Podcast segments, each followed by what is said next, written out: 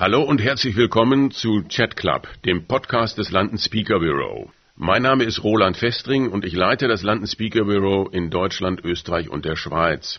Das London Speaker Bureau zählt zu den international führenden Referentenagenturen mit 20 Büros weltweit. In unserem Podcast möchten wir Ihnen unsere Referenten, Redner, Moderatoren in einem persönlichen Gespräch vorstellen. Weitere Informationen zu den einzelnen Persönlichkeiten finden Sie auf unserer Website zum Beispiel finden Sie dort Rednerprofile oder auch Videos. Wenn Ihnen dieser Podcast gefällt, können Sie ihn auch abonnieren. Das geht zum Beispiel bei Spotify. Weitere Informationen dazu finden Sie auch bei uns auf der Website unter londonspeakerbureau.de slash podcast. Heute treffe ich Josef Bramel, den Amerika-Experten Herr Bramel hat äh, sich in, in, den letzten Jahren sehr, sehr in der Öffentlichkeit hervorgetan mit Analysen und Ausblicken, was USA angeht, ist sehr erfahren in dem Thema USA-China und ist ein durchaus kritischer Beobachter zu dem, was in den USA vor sich geht. Wir kennen uns schon sehr, sehr lange und deshalb äh, duzen wir uns auch in dem Podcast.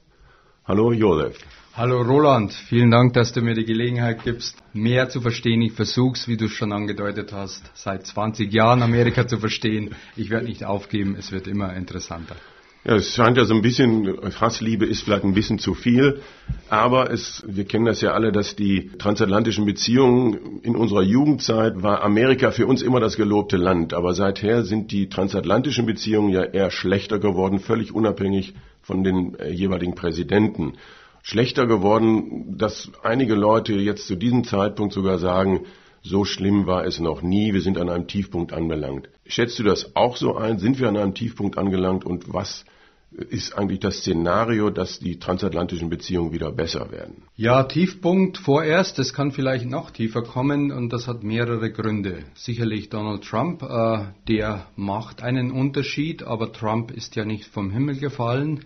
Es gab Strukturen, es gab Defekte in dieser Demokratie, die ein Phänomen wie Trump ermöglicht haben. Ich habe versucht, darauf hinzuweisen vor Trumps Wahl mit einem Buch Kosten der Freiheit, Trumps Amerika. Das wurde damals noch heftig kritisiert, aber äh, jetzt, glaube ich, wird vielen deutlicher, dass diese Strukturen ja wirkmächtig sind, uns betreffen. Trump verschärft jetzt diese Schieflagen weiter und ich glaube, auf das sollten wir uns einstellen, äh, auch wenn Trump irgendwann nicht mehr auf unseren Bildschirmen täglich zu sehen sein wird, hat sich dieses Land verändert und die Politik dieses Landes wird unsere Politik, unser Wirtschaften und unser Leben weiterhin nachhaltig prägen, so wie schon unsere Jugend geprägt wurde. Ich befürchte aber, dass die jungen Leute von heute ein anderes Amerika-Bild haben und haben werden, als wir das noch haben durften. Wie schätzt du das ein? Also die, die Spaltung der Gesellschaft, wie ist die zu bewerten im Sinne eben auch, was das für Auswirkungen auf die Demokratie in den USA hat?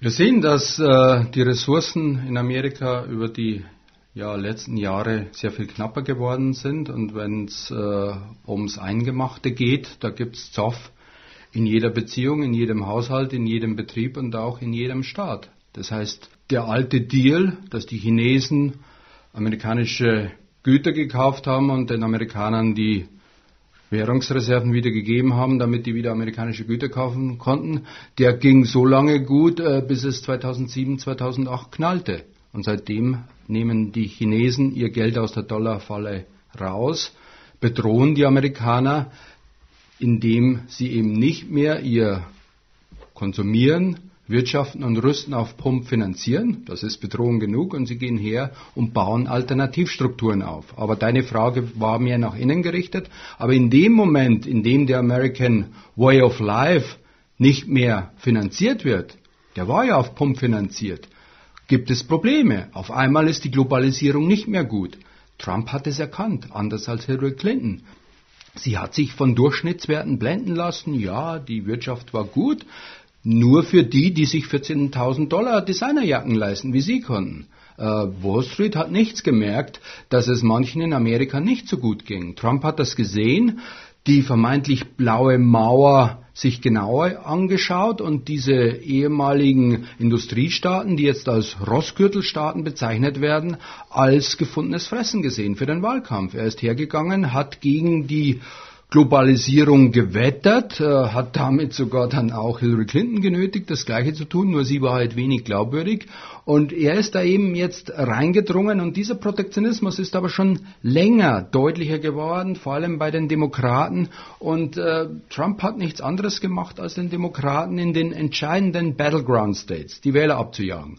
Da, kann, da hätte Hillary Clinton noch zwei Millionen mehr Wählerstimmen insgesamt haben können, aber wer dieses Wahlsystem kennt, weiß, dass äh, man in Kalifornien keinen Wahlkampf machen muss. Die Wiese ist da gemäht. Du kriegst die Wahlmänner und Wahlfrauen, die dir zustehen, wenn du den gewinnst. Egal, ob du mit einer Stimme Mehrheit den Staat gewonnen hast oder mit 20 Millionen mehr.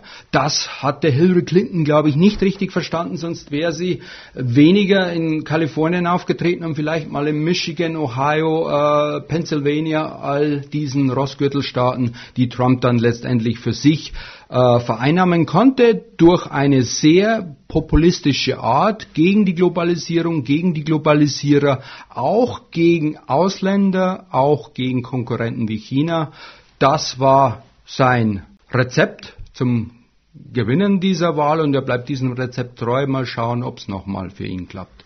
Also in Deutschland neigen ja viele Leute dazu, eher Trump-Bashing zu betreiben und sehr, sehr einseitig darüber zu berichten. Man muss ja einfach sehen, dass er nicht nur gewählt worden ist, sondern dass auch eine durchaus hohe Wahrscheinlichkeit besteht, dass er wiedergewählt wird. Das heißt, was ist das in, in kurzen Worten für eine Gesellschaft, wo jemand, der die Gesellschaft spaltet und das auch zum Thema macht, gewählt wird und sehr gute Chancen hat, äh, weiterhin Präsident zu sein? Trump ist nicht der Erste, der einen Spaltwahlkampf macht, um wiedergewählt zu werden. Selbst Friedensnobelpreisträger Barack Obama musste irgendwann seinen Idealismus begraben, das Land zu vereinen. Er hat es redlich versucht, um dann zum zweiten Mal gewählt, wiedergewählt zu werden. Er hat dann, wie wir in Amerika früher gesagt haben, der Basis rohes Fleisch gegeben. Also die eigene Basis heiß gemacht und, und, damit hast du weiter Polarisierung. Ich will jetzt Obama nicht alles in die Schuhe schieben, aber ein Land, das so einen tiefen Graben hat, äh, das zu vereinen, äh, das schaffte nicht mal Superman Obama in den Augen vieler. Das heißt, da gibt es Strukturprobleme, da könnten wir jetzt sehr viel ausführen, aber ich will jetzt nicht äh, die Leute hier langweilen. Äh, die sollten dann das Buch lesen, Trumps Amerika auf Kosten der Freiheit. Da sind diese Probleme und diese werden auch bestehen bleiben. Aber dass man eben äh, bei, bei einer Lage, in, in der dann doch nicht so viele wählen gehen, das dürfen wir nicht vergessen, dann musst du die Deinen, die ohnehin schon für dich sympathisieren, rausholen. Und manchmal tut der Gegner auch einem Ding gefallen. Hillary Clinton war die perfekte Nominierung der Demokraten, um Trump wiederzuwählen. Wenn du auf der anderen Seite Hillary Clinton hast, dann haben viele gesagt, naja gut, äh, wir haben jetzt die Wahl zwischen Pest und Cholera, dann nehmen wir lieber die Cholera, Trump. Und er geht eben her und äh, nimmt dieses uns verhasste System, dieses verhasste Establishment auseinander. Clinton war Establishment. Also jetzt kommen wir mal ganz kurz noch zu dem Thema Spaltung der Gesellschaft, weil viele Leute in Deutschland ja auch sagen, in Deutschland gibt es auch schon ziemlich tiefe Gräben. Also es gibt Leute, denen geht's wirklich nicht gut und es gibt natürlich auch eine Reihe von Leuten, denen geht's sehr gut. Wie würdest du die graduellen Unterschiede beschreiben, die zwischen Deutschland und den USA sind? Weil das scheint ja in den USA nochmal bedeutend tiefer zu sein, also nicht nur zwischen den politischen Parteien, sondern auch was die Einkommensschere anbelangt, was die äh, Einstellung angeht, was die Lebensart eingeht, was natürlich auch die Unterstützung durch den Sozialstaat angeht. Also wenn Leute in Deutschland sagen, wir müssen aufpassen, dass die Spaltung der Gesellschaft nicht zunimmt, was sagst du denen dann, wenn du das mit Amerika vergleichst? Du hast zwei wichtige Faktoren angerissen. Das eine ist ein gesellschaftlicher, wirtschaftlicher. Wir haben automatische Stabilisatoren, einen Sozialstaat, den man noch so bezeichnen kann, auch wenn er nicht mehr das ist, was er in den Augen vieler mal war.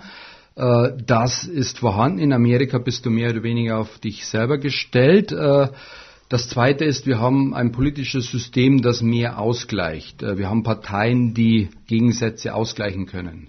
Vielleicht zum Ersten, in Amerika waren die Globalisierungsverlierer sich selbst überlassen. Beide sogenannten Parteien haben die links und rechts liegen lassen und Trump hat es erkannt, hat gesagt, das ist meine Bewegung, die mache ich heiß gegen das Establishment. Wir dürfen ja nicht vergessen, dass Trump an beiden Parteien vorbei ins Weiße Haus gelangt ist. Die Republikaner hätten nichts lieber getan, als ihn zu verhindern, hatten aber dann mit Cruz und ihm zwei, die sie überhaupt nicht wollten. Und damit bin ich beim zweiten Punkt.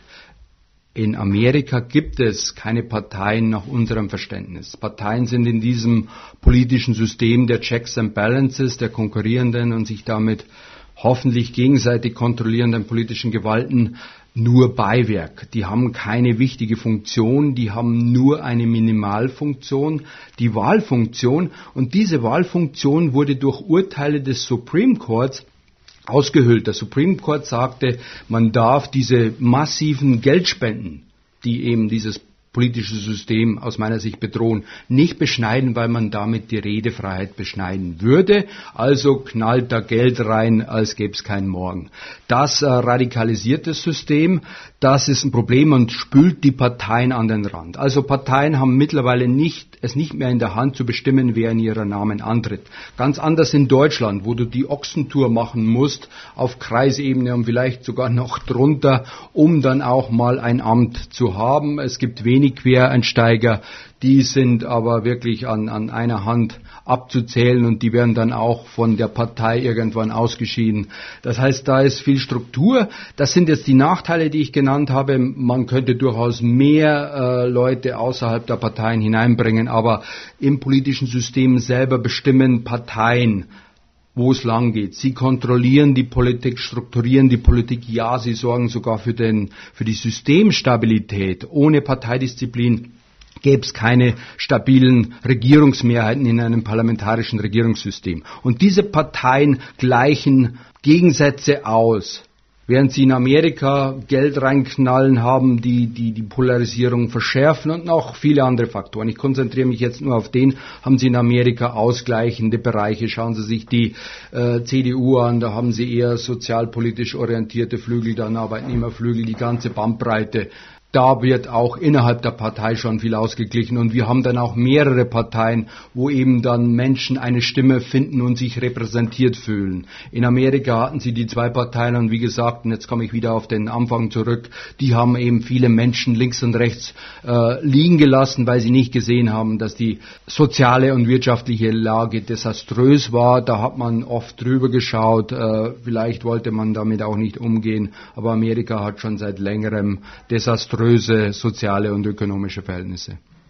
Und dann sind so Dinge wie America First durchaus opportun und das kommt dann bei, zumindest bei den Wählern, die jetzt äh, Donald Trump unterstützt haben und er mit seiner äh, Politik America First äh, auch erreicht hat, sehr, sehr gut an. Was hat das für Auswirkungen jetzt auch im internationalen Geflecht? Weil du hast vorhin schon China angesprochen.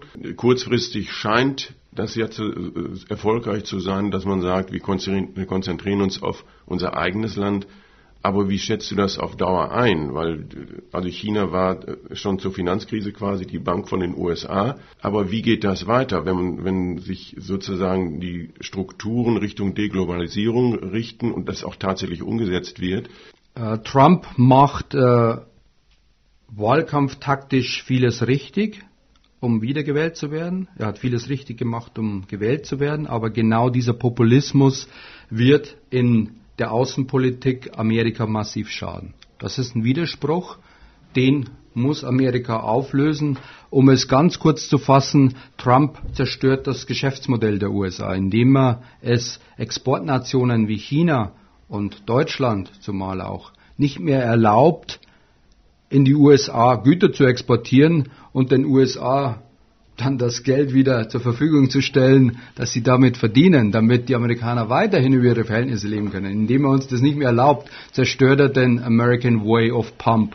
Also der amerikanische Traum, der auf Pump war. Mhm. Die Chinesen gehen raus und er nötigt uns auch äh, rauszugehen. Und dieses Protektionistische führt jetzt nicht dazu, dass Handelsungleichgewichte abgebaut werden. Was Trump nicht versteht und seine Wirtschaftsberater wie Peter Navarro, das sind Merkantilisten. Wir dachten, dass wir diese unsinnigen Ideen da, die äh, Louis XIV und Colbert damals hatten, äh, das war früher absoluter Wahnsinn in der Volkswirtschaft, das ist jetzt Mainstream im Weißen Haus. Also Merkantilismus, äh, nein, wir waren bei David Ricardo, Freihandel ist gut, äh, jeder macht das, was er am besten kann und am Ende gewinnen alle und es gibt sicher Verlierer in dem einen oder anderen Staat die dann aber abgeschmeidet werden müssen, die ausgeglichen werden müssen und das haben wir eben nicht gemacht, äh, bei uns auch nicht so wie in Amerika. Und das, das ist jetzt auf die Schieflage geraten, dieses äh, Freihandelsdenken ist weg. Die Amerikaner, die das über die ganze Welt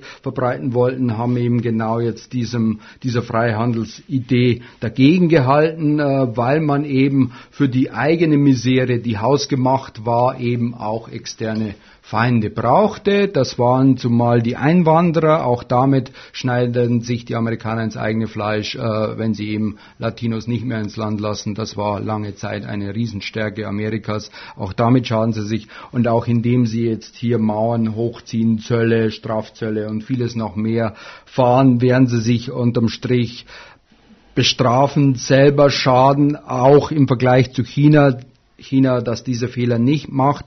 Aber vielleicht ist die Überlegung eine noch radikalere. Wenn jetzt Trump denkt, dass diese von Amerika nach dem Zweiten Weltkrieg etablierte liberale Weltordnung, in der dann eben auch äh, regelbasierte Strukturen gehören, wie die Welthandelsorganisation, die Bretton Woods Organisationen, IWF und Weltbank, also das ganze Regelwerk, das Amerika sicherlich auch nach seinem Gusto aufgebaut hat, wenn es das jetzt zerstört, weil diese amtierende Regierung denkt, dass diese schon angeschlagene Restordnung ohnehin nur noch Amerikas Feinden hilft. Feind Nummer eins ist jetzt nicht China, sondern Europa. Feind Nummer zwei China.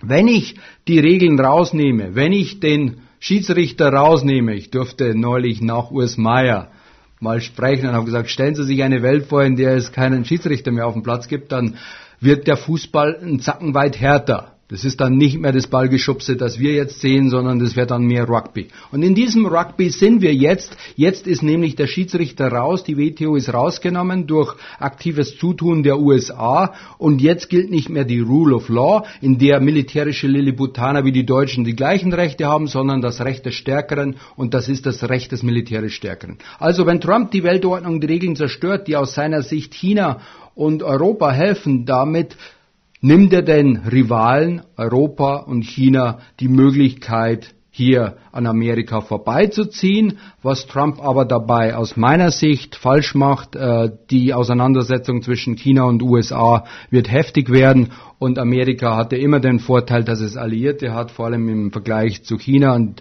man äh, kann nur hoffen, dass eine Biden-1-Administration dann die, die, die Werte der Alliierten wieder erkennt, was sie sicher tun würde und vielleicht sogar eine Trump-2-Administration sich auch wieder mehr Alliierten zuwendet, die sich aber dann klipp und klar an die Seite Amerikas stellen müssen gegen China. Ob so, wir das wollen? Also das ist ja schon starker Tobak, wenn du sagst, ähm, nicht nur, dass wir Rivalen sind, also USA und Europa, sondern für uns war einerseits äh, für viele ja USA sehr, sehr lange quasi das gelobte Land. Und jetzt bezeichnest du uns nicht als Rivalen, also Europa und die USA, sondern sogar als Feind Nummer eins. Das ist Trump. Ich, ich habe äh, Trump ja. zitiert. Okay. Okay. Wie zeigt sich das ganz konkret? Weil das ist ja schon ein ziemlich starker Tobak. Indem wir eben äh, ja genötigt werden äh, oder oder andersrum formuliert, indem eben Trump sagt, eure Exporte in mein Land bedrohen die nationale Sicherheit. Stahl, Aluminium wurden äh, mit Schutzzöllen überzogen, weil sie die nationale Sicherheit bedrohen. Das müssen sich die NATO-Strategen mal überlegen, wie das zusammenpasst wenn der Handel, der früher gut galt, jetzt Amerika bedroht. Und wenn Trump das Ganze verschärfen sollte, dann werden es irgendwann auch unsere Automobile sein. Bislang hat Trump das noch nicht scharf gemacht, weil er uns erpresst hat. Er hat gesagt, ich habe dieses und jenes in der Hand, ihr seid abhängig. Äh, gegenseitige Abhängigkeit war ja früher als friedensfördernd angedacht worden glaube jetzt nicht, dass, äh, dass viele äh, die, die Immanuel Kantsche Idee dahinter erkannt haben, dass eben Handelsstaaten einander weniger tun als eben nur Militärstaaten. Aber genau diese gegenseitige Abhängigkeit macht jetzt verwundbar, äh, ist weaponizable geworden. Also wer am längeren Hebel sitzt, kann den anderen erpressen. Wir werden erpresst. Schauen Sie sich nur an, oder schaut ihr nur an, was, was der Iran was wir da Geschäfte machen wollten und rauskuschen mussten, weil eben Amerika seinen Markt und seinen Dollar als Waffe eingesetzt hat. Wir müssen jetzt Freedom Gas kaufen, obwohl das russische Pipeline-Gas billiger wäre und, und, und. Also, wer sich selber kein einsatzfähiges Militär leistet, muss wohl oder übel Tribut zollen. Äh, Amerika sagt, wir geben euch Schutz und das kostet künftig was. Und übrigens, wir werden jetzt auch nein, nein, aber das ist ja nicht künftig, sondern das ist ja eine Vereinbarung, die ist im, im Rahmen der NATO-Staaten geschlossen worden. Und hat Trump denn da nicht sogar recht, dass er sagt, ich äh, möchte, dass ihr eure Verpflichtungen erfüllt, und zwar die, die wir auch gemeinsam eingegangen sind. Und insbesondere die Deutschen zieren sich ja äh, aus sicherlich sehr verständlichen Gründen, aber dennoch äh, ist das ja inhaltlich, sachlich und vom zahlenmäßigen Ziel her ja eine Forderung, über die müsste man ja reden. Klar, die ist berechtigt. Ich meine, äh, die Zahl steht im Raum, aber ich würde die, die 2% unserer Wirtschaftsleistung des BIP äh, da als, als, als Milchjungenrechnung betrachten. Wenn man jetzt bedenkt, dass wir die letzten Jahrzehnte Amerika Geld gegeben haben, geliehen haben, äh, damit dieses Land über seine Verhältnisse leben und rüsten konnte. Also bezahlen wir schon sehr viel mehr.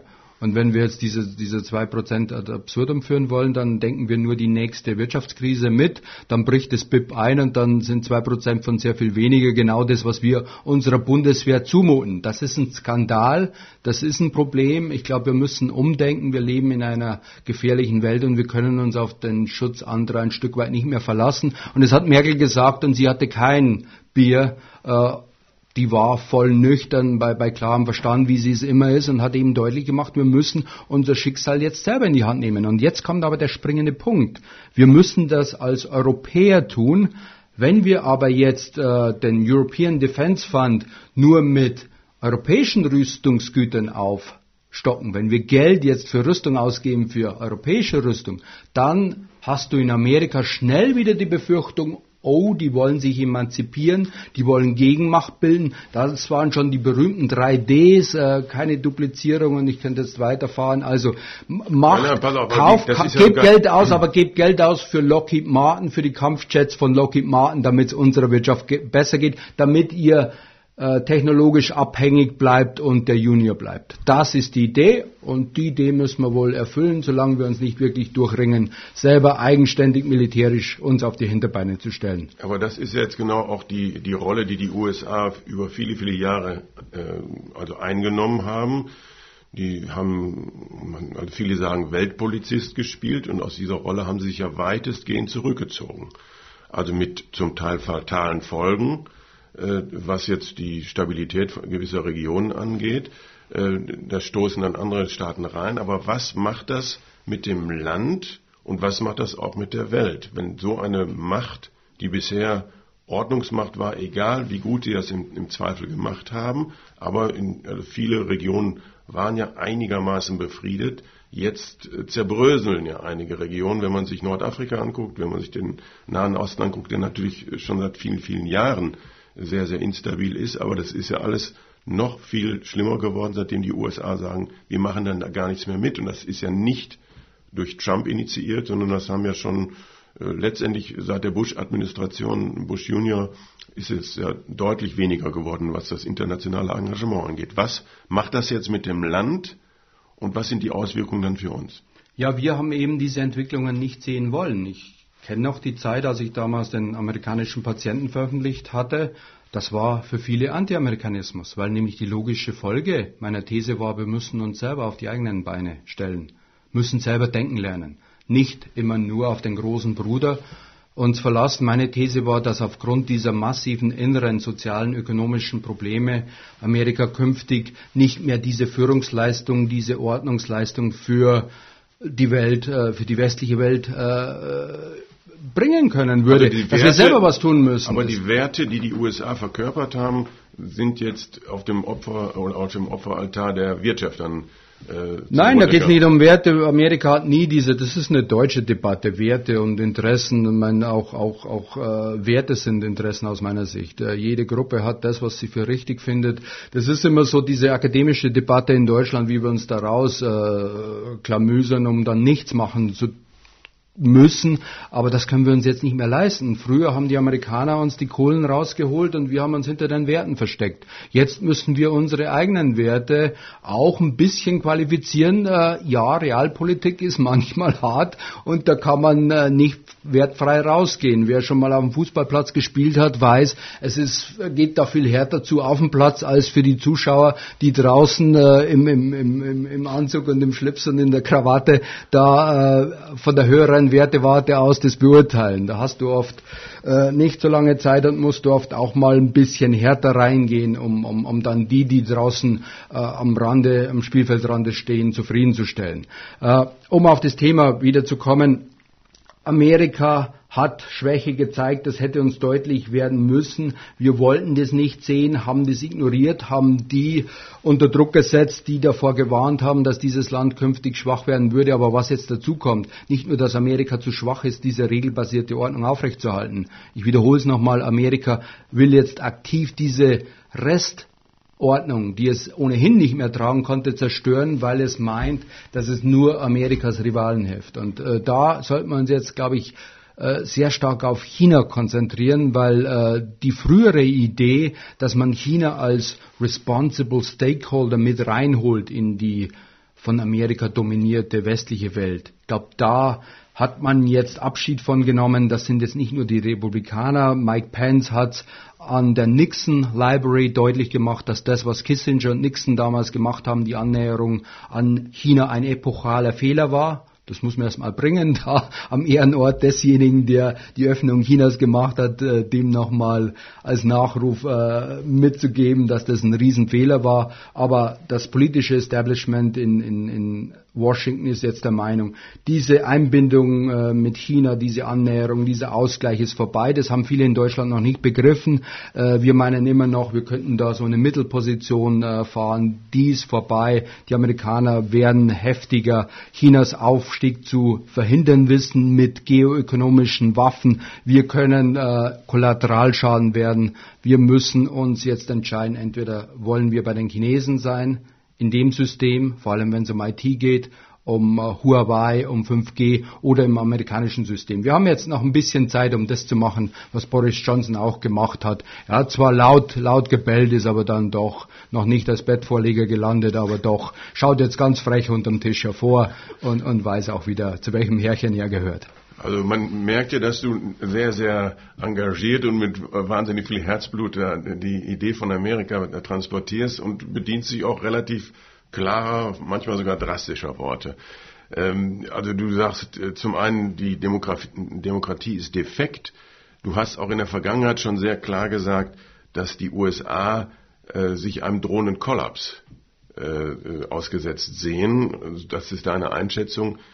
Wie genau meinst du das? Was, was ist der Kollaps, den du beschreibst? Ja gut, das war die These des amerikanischen Patienten. Aus inneren Gründen würde Amerika künftig nicht mehr die Ordnungsleistungen außen vollbringen können, sonst würde das Land kollabieren. Also musste man eben diese Lasten, die man selber nicht mehr tragen können würde, auf andere abwälzen. Auf Rivalen und auf Verbündete, um eben diesen Kollaps zu vermeiden. Ich glaube, im Jahre Trump meine, wir haben ja jetzt äh, nach Jesus Christus und nach Donald Trump jeweils neue Zeitrechnungen. Wir sind jetzt im Jahre drei nach Trump. Glaube ich, wissen jetzt viele mehr, was ich damit gemeint haben könnte, dass dieses Land kurz vorm Kollaps steht. Viele meinen ja, die Demokratie als Ganzes ist bedroht. Ich glaube nicht, dass, dass, dass die in eine Autokratie abrutschen. Da ist das System äh, zu stabil, als dass das passieren könnte. Aber diese Defekte, die vorher da waren, die Trump überhaupt erst ermöglicht haben, werden jetzt durch Trump noch verstärkt und damit müssen wir leben.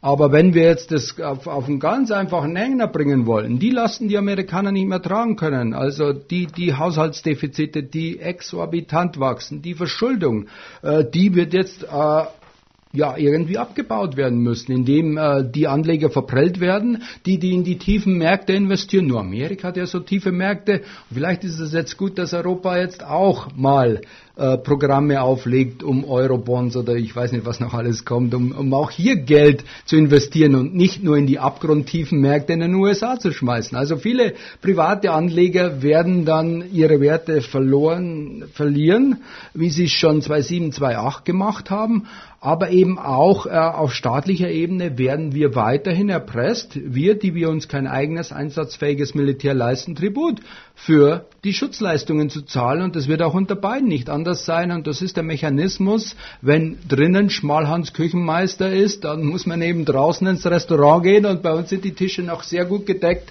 da wird wohl das eine oder andere abgegriffen werden.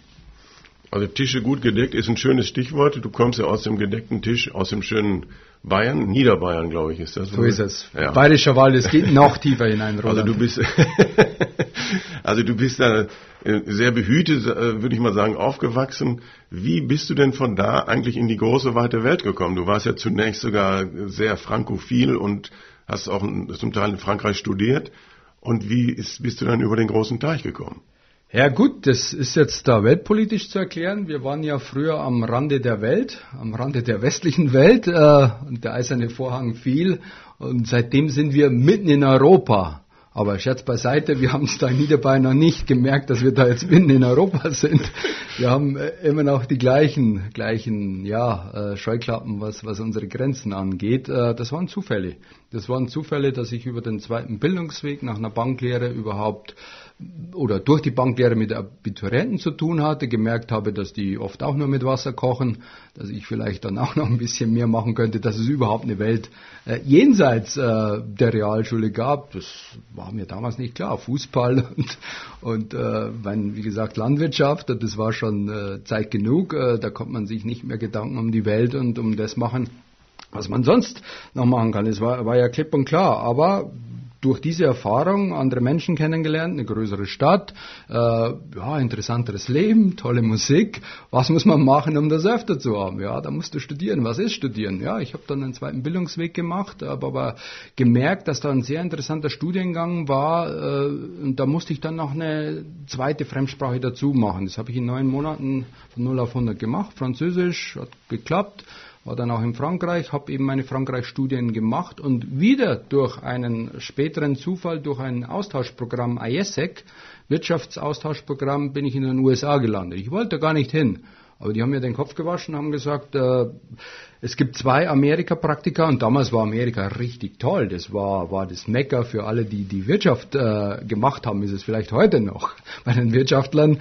Äh, und das eine hat sich der ISEC-Präsident Deutschland unter den Nagel gerissen, das andere hatte ich, obwohl ich nicht mal bei ISEC war. Und die haben mir gesagt, mach jetzt dir bloß keinen Fehler. Also ging ich dahin äh, nach St. Cloud, Minnesota und, und hatte gleich von Anfang an Verantwortung für 20 Leute in einem Bereich, von dem ich keine Ahnung hatte. IT, wir hatten damals noch kein Internet, nichts, die waren dann schon da voraus. Kommt, da kommt ein Lieblingsspruch mit rein.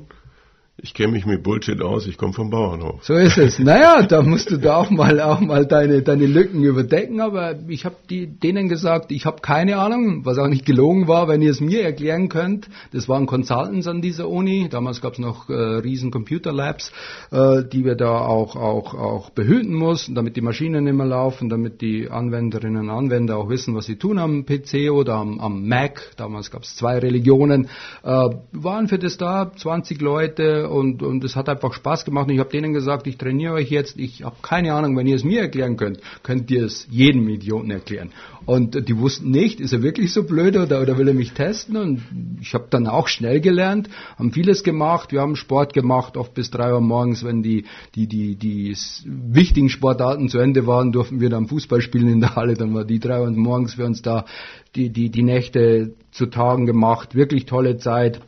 Die hätten mir sogar einen Job angeboten, alles super, aber ich wollte dann zurück, wollte eben dann auch darüber meine Diplomarbeit schreiben, wie wird jetzt Internet äh, die Demokratie verändern. Nur damals an meiner Alma Mater hatte man noch nicht richtig verstanden, was Internet ist. Und es war, gut, Passau war jetzt früh dran, auch mit Internet, äh, viel früher als andere Universitäten, aber es war noch kein Brauch. Da war ich in der Zeit noch ein bisschen voraus, aber ich habe dann Thinktanks gemacht Thinktanks, äh, da ist ein moderner Professor, der macht auch so moderne In Deutschland dann? In Deutschland, mhm. da war mein, mein, mein späterer Doktorvater, der kam gerade aus Berkeley zurück, hat seine Habilitation über Thinktanks geschrieben und ich fand es total spannend, dass da Sozialwissenschaftler jetzt nicht nur am Spielfeldrand äh, klug rumschwätzen, um jetzt nochmal auf die alte Metapher zu kommen, sondern dass sie auch mal aufs Spielfeld gehen und dann auch wirklich wissen, was gespielt wird, wieder zurück, in and out und das ist diese Revolving Door in Amerika, die sehr viel Positives hat, äh, wo es auch ein paar Probleme gibt, wo eben dann auch Sachverstand reinkommt, rauskommt, aber das ist jetzt unter Trump ein bisschen unterbunden. Das hat mir damals unheimlich imponiert. Ich habe dann meine Doktorarbeit darüber geschrieben, habe da die Chefs der, der, der Thinktanks alle äh, interviewt, äh, jetzt nicht nur Umfragen gemacht, quantitative, sondern qualitative Gespräche und das waren potenzielle Arbeitgeber. Mhm. Ich habe mir in Amerika die Top-Institute rausgesucht und in Deutschland und dann hat mich in Deutschland einer angesprochen, so einen wie dich brauche ich, bewerb dich ich äh, auf meiner Forschungsreise noch die Bewerbung abgeschickt und so kommst du dann rein. Und das heißt, um es ganz kurz zu fassen, ich habe, äh, äh, da waren jetzt noch viele Stationen dabei. Ich war bei Brookings, ich habe dann im Kongress gearbeitet. Ich habe in Amerika wirklich viel gelernt. Ich habe Amerika viel zu verdanken. Ich komme jetzt nicht aus einer Schicht, in der du automatisch in das Auswärtige Amt hineingeboren wirst, wie das früher mal war, oder wo du, wo du schon äh, qua Geburt da, äh, wo dein Berufsweg äh, erkennbar ist äh, in Deutschland. Wir sind da sehr nicht mehr durchlässig. Amerika war es damals. Ich verdanke Amerika meinen Aufstieg in diese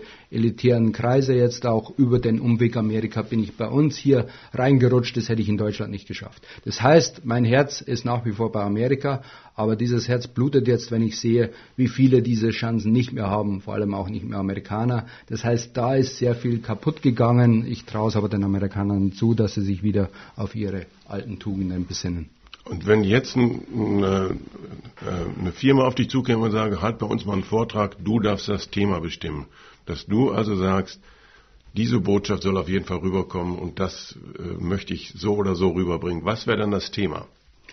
Ja, wir müssen kundenorientiert arbeiten. Ich glaube, wenn einer Geld ausgibt, dann äh, will er sicher auch den Weltfrieden verbessern, aber erstmal sein Geschäftsmodell retten. Und ich glaube, viele Unternehmer äh, haben noch nicht verstanden, dass in der neuen Welt, die jetzt zweigeteilt sein wird zwischen China und USA, ihre ja, Geschäftsmodelle überdacht werden müssen. Viele haben mit China Geschäfte und mit den USA. Beides wird künftig nicht mehr möglich sein. Und wie sie da rauskommen, äh, da können wir helfen. Also, um es also auf das ist eine steile These. Also das wir, heißt, auf, den Punkt zu bringen, wir helfen, wir helfen Menschen, Probleme zu lösen, hm. die sie ohne uns nicht hätten oder nicht wüssten, dass sie sie haben werden. Also Mehrwert durch Vorausdenken, ich glaube, wenn wir, wir müssen jetzt wirklich vieles ad acta legen, dass die, die Welt stabil ist, dass, dass, dass die Grundlagen unseres Wirtschaftens stabil sind. Ich glaube, da müssen wir jetzt alles hinterfragen, vor allem die, die auch Verantwortung äh, nicht nur für ihr Unternehmen, sondern auch für viele Arbeitnehmerinnen haben. Die Geschäftsmodelle dieses Landes äh, werden überdacht werden müssen. Wir sind massiv verwundbar. Wir sind eine der offensten Volkswirtschaften der Welt, die von dieser Interdependenz abhängt und die wird genau zerstört vor unseren Augen. Wir driften jetzt in eine Welt hinein, in Einflusssphären. Also es, es ist nicht mehr Freihandlang gesagt, sondern äh, jetzt äh, funktioniert die unsichtbare Hand des Marktes besser mit der leicht sichtbaren Faust in der Tasche. Da wir kein Militär haben, müssen wir dann eben in anderen Kategorien denken. Und da sind viele Ökonomen überfordert, die denken immer noch, es ist so, wie es war oder wird so, wie es war. Viele haben das Wort Geoökonomie noch nicht verstanden. Und ich würde jedem anraten, hören Sie uns zu eine Stunde, was Geoökonomie für Ihr Unternehmen bedeutet. Denken Sie Wirtschaft bitte mit Geostrategie zusammen, nur dann können Sie Ihr Unternehmen, Ihr Geschäftsmodell retten und Chancen draus ziehen. Wenn du jetzt an eine Veranstaltung noch denkst, wo du so einen ähnlichen Vortrag gehalten hast, was war da das Highlight-Event für dich?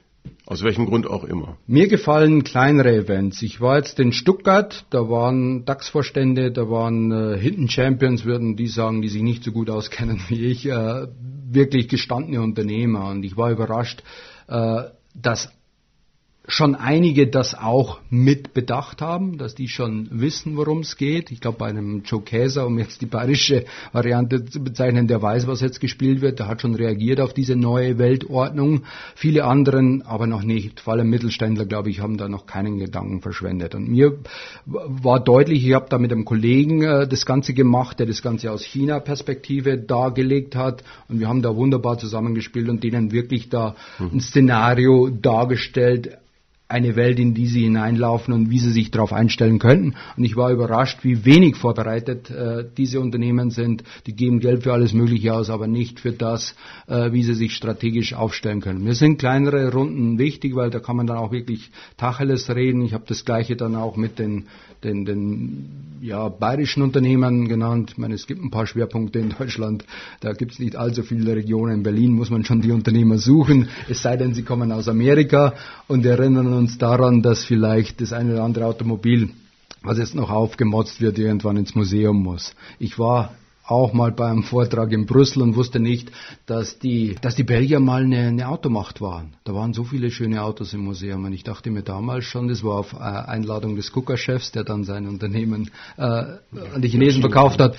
Ich dachte mir damals schon, irgendwann werden unsere schöne Daimlers und BMWs und jetzt habe ich mir wirklich den Zorn zugezogen, auch mal ins Museum müssen und, und wenn ein Elon Musk hier nach Berlin geht äh, und uns da Elektro vorführen muss, dann äh, glaube ich, müssten die eine oder anderen Unternehmer ihre Hochnäsigkeit ein bisschen ablegen und ich glaube auch, es sind sehr viele Zulieferer betroffen, wenn der Verbrenner wegfallen sollte. Ich glaube, dann äh, ist dieses Land massiv in, in Bedrohung und ich glaube, auf diese Szenarien haben wir uns auch noch nicht eingestellt. Also, das war ja ein großer Rundumschlag, also eine sehr umfassende Botschaft, Geoökonomie mit äh, den verschiedenen Branchen. Das sagt Josef Bramel. Vielen herzlichen Dank. Aber die Abschlussfrage lautet, aus einer ganz anderen äh, Ecke, nämlich, ich weiß, dass du begeisterter Schafkopfspieler bist. Mit wem würdest du gerne mal in der Schafkopfrunde sitzen, weil du weißt, da kann ich richtig was lernen? Vielleicht hört diese Person ja gerade zu. Ich weiß nicht, ob uns Donald Trump zuhört, aber Schafkopf ist doch ein Nullsummenspiel. Da können nicht beide gewinnen, es sei denn, du sagst, du hast hinterher wieder an Erfahrung gewonnen, wenn du dein Geld verloren hast. Äh, Trump ist ein Nullsummenspieler, ein Nullsummendenker und ich möchte mal sehen, wer da, ob die, ob die Niederbayern oder, oder ein, ein, ein, ein ehemaliger Deutscher, ein Deutscher mit deutschen Wurzeln da besser beim Nullsummendenken ist. Das müsste, das müsste man mal ausschafkopfen. Also denken Sie groß, auch beim Schafkopf. Vielen, vielen herzlichen Dank, Josef, für deine Zeit und für die interessanten Anmerkungen und Analysen. In der kommenden Ausgabe spreche ich mit Sigmar Gabriel, dem früheren Bundesaußenminister und ehemaligen SPD-Vorsitzenden. Herr Gabriel äußert sich unter anderem zur geopolitischen Lage, insbesondere dem transatlantischen Verhältnis, aber auch zu seinen persönlichen politischen Freundschaften. Falls Ihnen dieser Podcast gefällt, können Sie den abonnieren und zwar finden Sie Chat Club überall, wo es Podcasts gibt, zum Beispiel bei Google Podcasts, Spotify, Deezer oder Apple. Für jegliche Anmerkungen, neue Ideen oder Kommentare schreiben Sie mir bitte eine Mail an podcast@landenspeakerbureau.de. Mein Name ist Roland Festring und wir können uns in zwei Wochen in diesem Podcast wiederhören. Bleiben Sie gesund. Bis dahin. Tschüss.